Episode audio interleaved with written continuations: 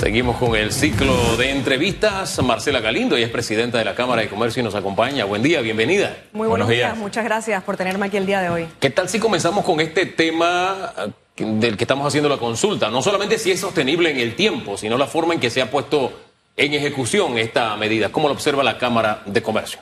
Mira, primero yo creo que hay algo importante recalcar, que si bien estamos hablando de 170 medicamentos, no estamos hablando de 170 productos porque estamos hablando de 170 moléculas o 170 principios activos. Entonces, cuando eso se lleva al universo de medicamentos o de productos que caen dentro de esa lista, estamos hablando de entre 800 y 900 productos que van a ser regulados a través de esta medida. Entonces, dependiendo del tipo de establecimiento que tú manejes, esa cantidad de productos puede llegar a ser hasta el 80% de los productos que se manejen en una farmacia. Entonces, esto puede ser un golpe sumamente fuerte para estos comercios, especialmente para los comercios pequeños. De ahí que nosotros decimos que esto no es sostenible en el tiempo.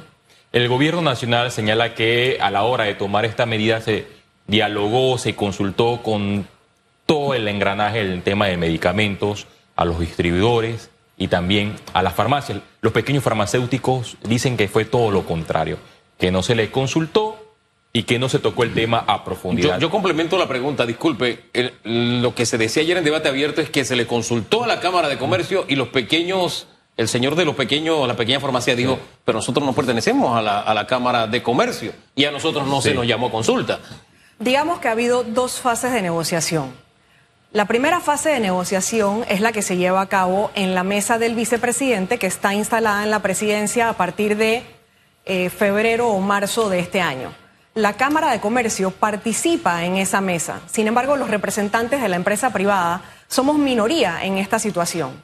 Entonces, cuando se trae el tema de control de precios de medicamento a la mesa, en primera instancia la Cámara de Comercio se abstiene de votar porque lo que decimos es, señores, nosotros necesitamos analizar mejor esta información antes de poder decidir si apoyamos o no apoyamos. De ahí entonces, de esa mesa, se genera una subcomisión que empieza a ver el tema de manera más profunda, pero nuevamente los representantes de la empresa privada eran minoría en esta mesa. Entonces, cuando se empieza a hablar el tema con profundidad en la primera instancia de negociación, en efecto, ahí no estaban representadas las farmacias pequeñas del país, porque cuando a veces cuando convocan a la Cámara de Comercio, si bien la Cámara de Comercio representamos un amplio sector de la economía nacional, tampoco es que tenemos todos los sectores representados bajo nuestro paraguas o, todos los tipos de empresas, por así decir, representados bajo nuestro paraguas. Sin embargo, las discusiones se empiezan a dar y se empieza a analizar los números, analizar la data y se empieza a sustentar en estas primeras reuniones el por qué la medida no era viable como se quería plantear. Entonces, como les digo, siendo nosotros minoría en esta mesa, al final del día se decide imponer esta medida del 30% de reducción en el precio de los medicamentos. Cuando va esto a discusión en la mesa plenaria de vicepresidencia, en ese momento la Cámara de Comercio se opone a la medida. Esto es importante aclararlo, porque en diferentes comunicados, en diferentes intervenciones, hemos escuchado a diferentes miembros del Ejecutivo decir la Cámara de Comercio estaba presente en estas negociaciones, pero fallan en decir que la Cámara de Comercio estaba en contra de la decisión que se estaba tomando en ese momento. Perdón, y luego entonces viene la segunda fase de negociación, que es una vez ya estaba emitido el decreto, donde entonces deciden incorporar directamente a las farmacias pequeñas, donde deciden incorporar de manera más amplia a los diferentes actores de la cadena de abastecimiento, quienes proceden a hacer todos los ejemplos, todas las explicaciones, todos los sustentos técnicos, financieros y comerciales de por qué esta medida no podía funcionar como se estaba planteando. Dicen eh, los representantes de las pequeñas farmacias que si compran un medicamento a un balboa, ellos deberían eh, obtener de ganancia 40 centésimos. O sea, lo venderían a un dólar con 40 centavos. Pero una vez llega el decreto 17 del gobierno, el producto que compraron a, los distribuidores en un balboa lo, lo o sea, eh, eh, con el descuento del 30% y si la persona es jubilada 20% más, quedarían alrededor de los 75 centavos. Es decir, que hay una pérdida por 21% aproximadamente. Esto es lo que le hemos estado tratando de explicar a los miembros del Ejecutivo durante los últimos días. ¿Ok? No se pueden tomar estas decisiones a la fuerza. Hemos estado nuevamente, como les comento, explicándoles todos los sustentos técnicos, todos los sustentos financieros y todos los sustentos comerciales de cómo funciona la cadena de abastecimiento. Eh, sin embargo, se han mantenido eh, inmóviles en su posición. Y quiero decir que lo primero y lo más importante que se estaba solicitando era tiempo adicional para la implementación de la medida. Porque para que la medida pueda funcionar, tienen que haber acuerdos y tienen que haber negociaciones dentro de la cadena de comercialización, empezando desde el laboratorio fabricante. Esa parte es muy importante. O sea, el, e, el peso de esto no lo pueden cargar los eslabones locales de la cadena de abastecimiento, llámese farmacias y distribuidores. Necesitamos la participación de los laboratorios fabricantes. Sin embargo, esas negociaciones se tienen que dar de uno a uno entre distribuidor y laboratorio, porque ahí es donde está la relación comercial. Entonces, lo primero que se pedía era un poco de tiempo para la implementación de la medida, de manera que se pudieran realizar esas negociaciones y ver entonces cómo se podía proceder a cumplir con la medida que se está imponiendo. Es decir, los fabricantes aún no van a asumir el 10% que les corresponde a ellos. ¿Eso no se ha negociado con los fabricantes, con los laboratorios? Unos representantes de, los, de, un grupo de fabricantes emitió un comunicado indicando que ellos iban a asumir 15%. Sin embargo, es, es necesario aclarar lo siguiente. Ellos, ellos indican que van a asumir 15% del precio al cual ellos le facturan al distribuidor, no 15% del precio de venta al público. Ahora bien, reitero, esta comunicación la hace un grupo que agremia a algunos fabricantes, sin embargo, la, decisión final de cómo se va a manejar la relación se tiene que manejar directamente entre los laboratorios y los distribuidores, que es donde está la relación comercial. Y ojo, este grupo representa solo a una fracción de los laboratorios fabricantes que venden productos en el país. Entonces, al final del día, por eso era que estábamos pidiendo tiempo para poder implementar la medida. En vista de que usted habla de tiempo, esta medida debió ser implementada en cuántos meses. Y esto lo digo porque el presidente de Costa Rica anunció una serie de medidas para la compra paralela de medicamentos, pero eh, la medida no inició el día del anuncio, ni días posteriores, sino a través de, un, de cuatro meses aproximadamente. Bueno, nosotros estábamos pidiendo un mes. Nosotros estábamos pidiendo un mes para poder realizar las negociaciones y poder implementar la medida. Entonces, tenemos que entender que el sistema de abastecimiento de medicamentos es complicado. Entonces, no se pueden tomar medidas que se tienen que implementar en 72 horas como se pretendía con este decreto, ¿no? Eh, se tienen que dar los tiempos, eh, se tienen que dar los tiempos apropiados para poder realizar estas negociaciones, como vemos en el caso de Costa Rica, que están implementando algo diferente y están diciendo, bueno, estamos dando cuatro meses.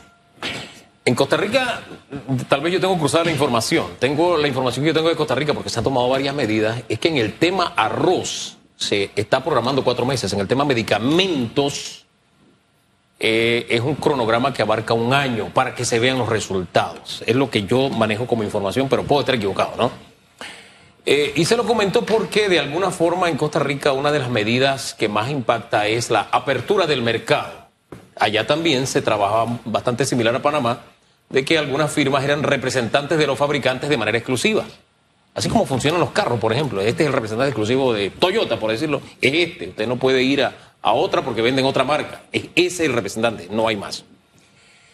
Eh, la información también que tenemos es que desde hace dos meses y medio el Ejecutivo tiene un proyecto de decreto similar al de Costa Rica, donde pues la exclusividad de algunas de los representantes en Panamá también llega a su final y se abre el mercado para que otros tengan la oportunidad de negociar con los fabricantes e importar los medicamentos.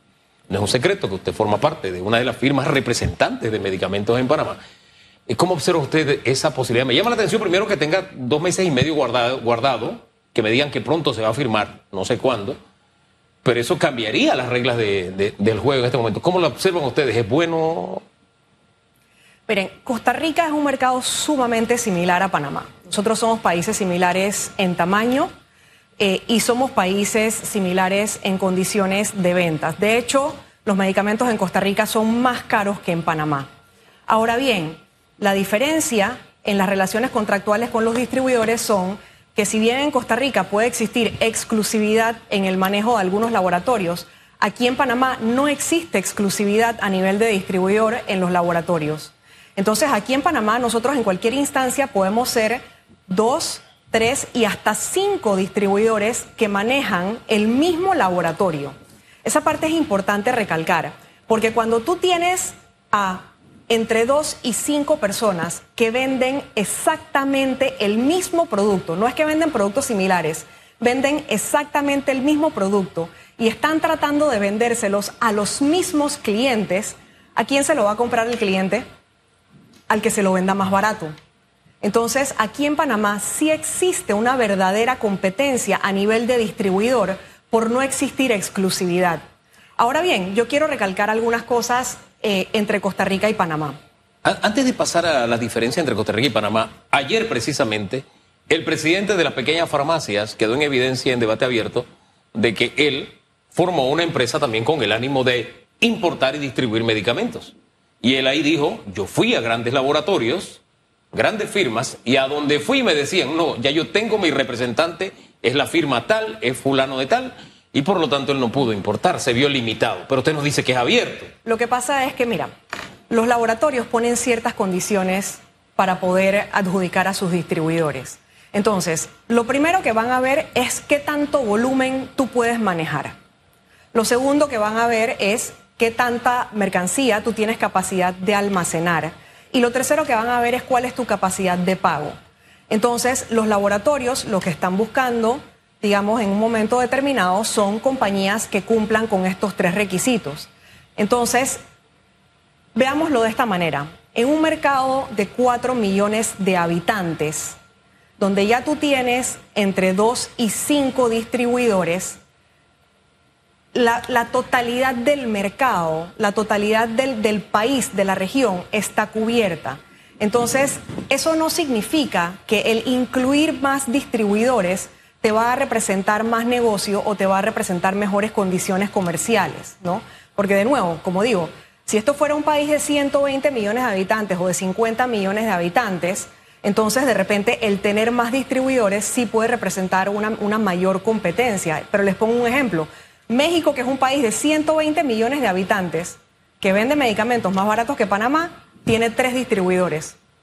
Aquí en Panamá hay cinco grandes, pero hay un abanico de otros distribuidores que completan el mercado nacional. Sí, a mí lo que me llama la atención es que entonces el precio lo pondría la, misma casa farmacéutica de acuerdo al país donde se va a distribuir el medicamento, porque el panameño a pie se le hace difícil entender y comprender que cómo es posible que si me voy a Colombia encuentro el mismo medicamento más cómodo y es más, si me voy a Turquía encuentro también ese mismo medicamento con el mismo nombre de Panamá a un precio sumamente eh, irrisorio, por decirlo así. Y el gobierno nacional ha implementado algunas medidas, entre ellas las compras directas, a través de esta mesa que se logró y se estableció durante varias semanas.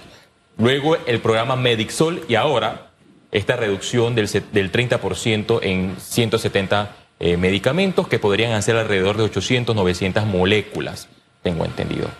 ¿A ustedes le preocupan que el gobierno tome más eh, medidas como estas? Miren, Panamá es un país de libre mercado y de libre competencia. Si el gobierno decide tomar medidas para ampliar cada vez más el mercado, estas van a ser bienvenidas. Lo único que pedimos y lo único que requerimos es que esa apertura de mercado se dé de la mano de condiciones que garanticen que los medicamentos que vayan a ingresar al país sean medicamentos que cumplan con la seguridad, calidad y eficacia que dicen cumplir. Porque entonces lo que vamos a tener es, ni Dios quiera, algún problema con un medicamento sin saber quién se puede hacer responsable de eso, porque en las relaciones contractuales que existe hoy día está claramente definido quién se encarga en caso que ni Dios quiera algo pase con un medicamento en Panamá. Entonces, vuelvo y repito, bienvenidas las medidas de apertura de mercado siempre que se cumpla con la seguridad, calidad y eficacia de los medicamentos que se vayan a importar. Muchas de estas decisiones se dan a través de, mesas y hablando de mesas de diálogo, en la provincia de Coclé continúan las, negociaciones con la ausencia del sector empresarial que le ha dicho al gobierno que desea incorporarse a esa mesa, pero hay resistencia. Hay grupos que no quieren al sector empresarial y creo que esa resistencia también hubiese existido si el sector empresarial se reúne con el gobierno nacional para tomar medidas de salario con la ausencia de un grupo importante, los obreros y los grupos eh, sociales. hablando de esta resistencia, todavía no se sabe si la fase 2 de la mesa se va a trasladar a Panamá con la concertación. En las conversaciones que ustedes han tenido con el gobierno, ¿qué le dicen los representantes del Ejecutivo? Bueno, primero que nada, no se sabe en qué va a consistir la fase 2, cuál va a ser la metodología de la fase 2. Entonces, si no tenemos certeza de cómo va a ser ese proceso, mucho menos existe certeza de quiénes van a ser los participantes en esa fase. Entonces, ahora mismo conversamos de la fase 2, pero la realidad es que es como una nebulosa que nadie sabe dónde está, cómo es y cómo funciona. Nosotros desde la Cámara de Comercio hemos reiterado que si a nosotros se nos invita a participar en alguna instancia del diálogo, nosotros responsablemente vamos a acudir a participar. Sin embargo, en este momento, como te digo, la fase 2 pues no está definida. Se han tomado medidas de control del precio y escuchamos, creo que en debate abierto, al señor Mezquita hablar que en la historia de Panamá, cuando los gobiernos han aplicado eh, las medidas de control del precio, no ha existido desabastecimiento pero otros panameños ven otra realidad. mira, la verdad es que a veces es difícil eh, este tipo de cosas cuando se está en un programa en vivo, porque tienes un límite de tiempo. Y yo no pude aclarar que yo sí viví, yo sí viví, nada más tengo un par de añitos más que usted, y sí me tocó vivir lo que era la regulación de precios. Y ese ciclo que se daba año tras año de se regula la cebolla, se desabastecía, de cebolla el mercado. Después venían los contingentes de importación de cebolla. ¿De a quién se lo damos? Venía por temas políticos. En fin, era como una historia que se repetía todos los años con la Oficina de Regulación de Precios. Pero estábamos contra el tiempo y yo no se lo puedo decir, bueno, yo viví otra cosa. Pero, y eso pasaba con el arroz, pasaba con todos los productos que se regulaban. Pero en fin, yo, yo quería ir a otro tema, regresando al tema del diálogo, porque el día sábado, si la memoria no me es infiel, el facilitador del diálogo, la iglesia, trató de plantear, terminó la primera etapa, vamos a la segunda etapa y que vengan los otros sectores. Prácticamente hubo una sublevación de parte del sector que, como yo digo acá en radiografía, cogobierna en este momento. No es que esté en la mesa de diálogo, cogobierna, es decir, está tomando medidas de gobierno. Son dos cosas distintas las que estoy planteando yo, eh, independientemente de lo que piense la empresa privada, eso es lo que opino yo. Pero en fin, se sublevaron y dijeron que no, que había que agotar todos los puntos y ellos establecerían la dinámica de la segunda etapa en esa mesa. Es decir, me quedé todavía más preocupado porque no es solamente que no haya terminado esta etapa, sino que las normas de la siguiente, donde ustedes estarán, el grupo que está cogobernando en este momento, va a dictar cuál es la dinámica, o sea, qué se puede hacer y qué no se puede hacer en esa mesa de diálogo. Y añado algo, Fíjese, si los que faltaran en esa mesa de diálogo fueran ellos, yo estaría precisamente pidiendo que ellos estuvieran ahí, a propósito. Pero ante estas circunstancias que dicen ustedes y de lo que pasó el día sábado, creo que fue el sábado que pasó esto, no sé. Yo creo que este grupo, cuando lo vemos bien, está cayendo en una completa violación a las libertades. Libertad de tránsito, libre mercado, incluso libertad de expresión, si nos vamos a eso, ¿no? Porque Primero, al oponerse rotundamente a que otros sectores participen en la mesa, estamos violando la libertad de expresión de esos sectores en esa mesa, ¿no? Y también, pues uno, uno puede ver cómo, por ejemplo, en las redes, cualquier persona que se opone a los planteamientos que están señalando ellos, de una vez le caen encima este, a criticarlo, a desmentirlo, a difamarlo. Entonces, eh, pareciera pues que, como les digo, aquí ni siquiera se puede tener una opinión referente o contraria a lo que están sugiriendo ellos eh, y están cayendo en esta acción de control donde ellos quieren tomar las decisiones eh, y, y donde el gobierno y la iglesia privada, digamos, hasta cierto punto se han dejado. Ahí creo que el gobierno nacional y la iglesia católica se deben tomar, se deben poner los pantalones para lograr que este diálogo tenga participación de todos los sectores. A mí me llamó la atención que antes que este diálogo se, traslada, se trasladara a Penonomé, el gobierno nacional estableció una mesa de diálogo en la ciudad del saber, donde sí existió hasta representantes de la propia Asamblea Nacional. Y también ese día eh, estaban ausentes los sectores eh, trabajadores. Y ellos estaban afuera protestando. Es decir, que aquí para que tomen decisiones, entonces el sector empresarial también debe cerrar calles, ir a protestar a las afueras de esta mesa de diálogo. Pareciera, pareciera que eso es lo que quieran, ¿no? Lo que quieren, pero nosotros como sector empresarial tenemos una responsabilidad con este país. Nosotros tenemos que salir a trabajar, nosotros tenemos que seguir produciendo, nosotros tenemos que seguir generando empleo y ese debe ser nuestro principal enfoque, no ir a cerrar calles como lo hacen ellos, coartando libertades. Cuando se le señala al sector que usted representa como mafia empresarial, ¿qué le pasa a usted por la mente? Lo que me pasa por la mente es que las personas realmente no entienden cómo funcionan las diferentes cadenas de abastecimiento. Entonces, yo creo que es importante que antes de criticar nos demos a la tarea realmente de averiguar y de investigar cómo funcionan las cosas. Mire, mientras usted hablaba, yo sonreía. Porque ellos sí entienden. Yo le digo, preste la atención, mire, se lo voy a decir desde ahora. Hay una página de internet que hemos mencionado varias veces aquí, se llama Infórmate Panamá. Preste atención a una noticia que hoy va a publicarse. Ahí usted se dará cuenta de que sí saben cómo funciona el mercado. Así de sencillo. Se dará cuenta y por qué se lo digo. Ellos ellos entienden. Muy bien. Pero le lavan la cabeza al resto de las personas que no entienden. Entonces las personas simplemente replican el mensaje sin entender, como les digo, realmente cómo funcionan las cosas en el mundo comercial o en el mundo empresarial. Hablando de replicar el mensaje, una de las palabras que caló en los panameños fue la del cambiar el sistema en la mesa de diálogo. Cuando fue dicha esta palabra llamó la atención y escuchamos varios en redes sociales, también vemos comentarios que hay que cambiar el sistema. ¿Qué cambios debe ocurrir en este sistema? Reitero, para cambiar el sistema primero hay que entender bien cómo funciona para entonces poder identificar realmente cuáles son sus fallas. Lo que pasa es que el cambio de sistema que podemos pensar tú y yo no es el mismo cambio de sistema que están pensando ellos. Porque tú y yo podemos irnos por esta línea de decir, ok, entendamos qué estamos haciendo ahora mismo y cómo lo podemos mejorar, pero no arranquemos de cero con un sistema completamente diferente. Tenemos en algún momento que conversar, sí, sobre el modelo económico. La gran ventaja del modelo económico que tenemos en Panamá de libre mercado es que él se puede autocorregir. Y en Panamá tenemos que usar herramientas de autocorrección de este mercado porque hay definitivamente productos que están llegando al panameño a precios que son exageradamente altos exorbitantes. Yo siempre narro el caso de que estuve en Madrid, fui a comprar pastillas para el dolor, X pastillas, me dieron el precio, pedí tres. Y resulta que eran tres cajitas, no eran tres pastillas. O sea, con lo que yo compro tres pastillas en Panamá, compraba tres cajetas de pastillas en, Madrid. Entonces, evidentemente estamos hablando de algo en ese mercado que tenemos que Le voy corregir. A, voy a comparar eso con el mercado panameño. Empecemos comentando lo siguiente. En, España no hay farmacias de la seguridad social. Entonces, cuando uno va a comprar un medicamento a España, ese, ese, medicamento es subsidiado en parte por el gobierno. Por eso es que el medicamento cuesta tan barato.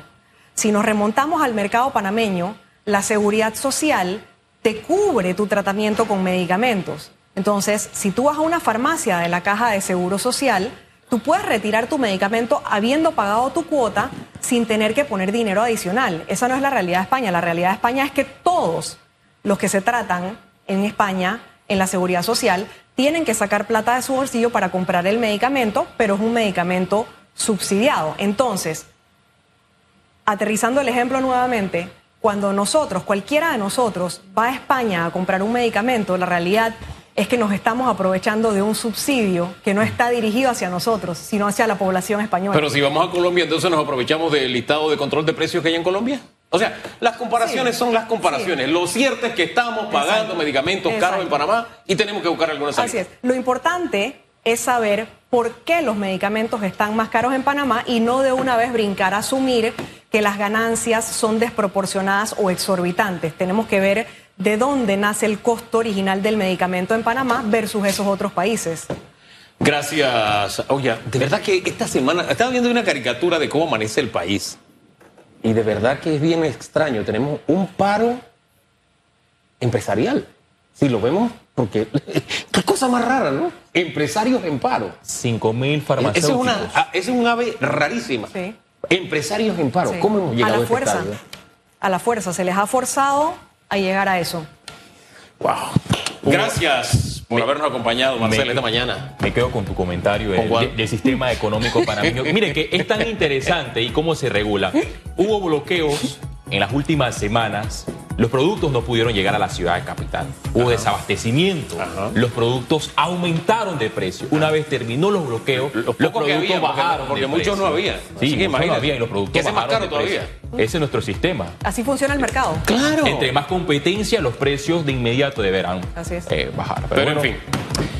Ya veremos cómo avanzamos, trataremos de seguir proponiendo de manera constructiva soluciones, porque de eso se trata. Este es el país de todo. Esto no es muera Sansón y los filisteos. Ahí estaba prestando la atención al tema corrupción y esto tenemos que de verdad verlo con mucho, mucho cuidado, porque es el país de todos, no es el país de un pequeño grupo. De todos, le insisto, de todos. Pausa.